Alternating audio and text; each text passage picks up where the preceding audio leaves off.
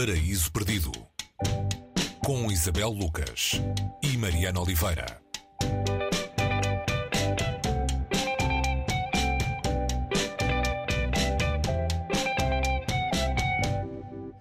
Hoje no Paraíso Perdido, uh, um livro em jeito de pedido, assim para nós, haja perdão, da norte-americana A.M. Holmes. É um romance de 2012 e a pergunta, Isabel, é quem é que precisa de ser perdoado nesta história entre irmãos, com o seu quê de diabólico e de demente, talvez? Sim, olá. É, a A.M. Holmes é, é, é conhecida é, por quem já a leu e, e na literatura americana por um, pertencer assim a um grupo de, de escritores que pega no, no bizarro, no que há de mais bizarro nas nossas vidas e também de mais dramático, não é? E, e, explorar aquilo de uma maneira satírica. Às vezes uh, corre bem, às vezes corre mal. Uh, ela faz uma espécie, de, vai fazendo uma espécie de experiências e aqui estamos perante um livro que lhe correu bem e que foi considerado, foi muito bem considerado pela crítica.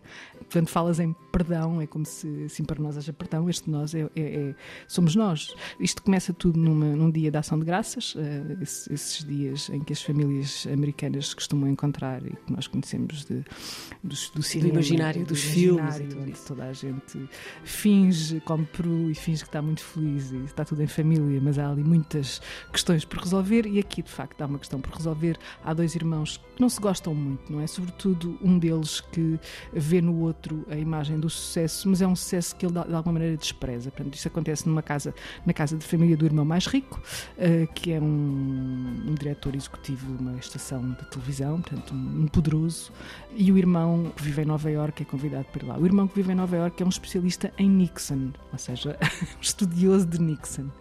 Uh, e já se pode perceber aqui as diferenças de vida que um e outro têm. Um tem uma família, vive numa casa, numa bela casa dos subúrbios de Nova York, outro vive num apartamento em Manhattan. Nesse dia de ação de graças em que o irmão, o irmão mais pobre olha para o irmão mais rico e para os sobrinhos, os dois filhos, uh, começa a ver é como se estivesse a ver tudo o que há de anormal ou que ele despreza na, na sociedade, não é? E quando vai à cozinha, a, a cunhada dá-lhe um beijo. Uh, awkward. Uh, pouco depois um, há o irmão, o irmão rico, tem um acidente uh, de carro uh, onde em que mata uma, uma, uma família e esse acidente uh, traz-lhe um transtorno e ele é internado com problemas psiquiátricos. A partir daqui acontecem várias coisas, acontece adultério, acontece morte, acontece tragédia, acontece prisão, acontece a mudança do irmão pobre para os subúrbios para tomar conta dos sobrinhos e acontece uma série de encontros com personagens bizarras e os encontros não são muito saudáveis. Entre, entre aqui pedofilia, vício, consumo de droga, consumo de álcool, tudo e mais alguma coisa que se possa pensar de, de mal.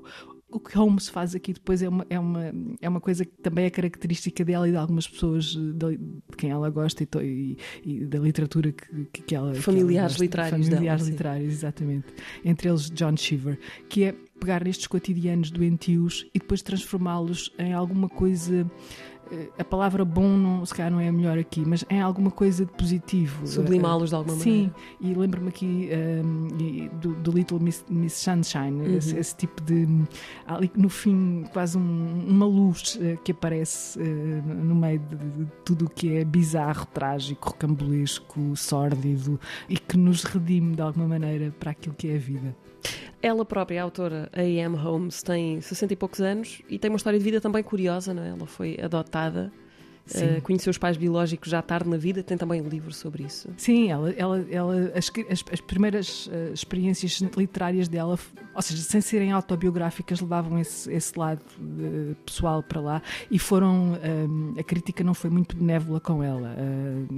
e, e até chegar a este livro, ela sempre foi olhada com algum, alguma desconfiança. Acontece que ela, ela conseguiu trabalhar esses, esse, esse lado com grandes figuras da literatura americana. ela, teve, ela foi aluna de, uh, de uma senhora uh, é pena que aqui não seja muito conhecida, mas é uma escritora extraordinária chamada Grace Paley, que ensinou a escrever de alguma maneira, ou a escrever, a pensar a literatura e a tratar esses temas, eh, muitos, muitos deles femininos, no sentido do mais traumático que uma criança, sendo, uh, sendo uh, do lado feminino, pode viver. E ela transportou essa bizarria da própria vida.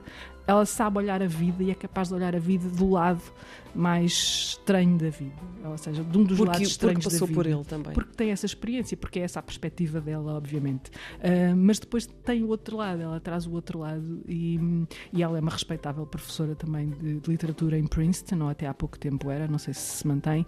E o ano passado publicou um livro, um novo romance. Ela não, não escreve assim uh, regularmente romances, além de ser uma pessoa que neste momento também está a escrever para séries de televisão. Assim para nós haja perdão, May We Be Forgiven, no original em inglês. A autora é A.M. Holmes. A tradução portuguesa é de Miguel Serras Pereira, edição da Relógio d'Água.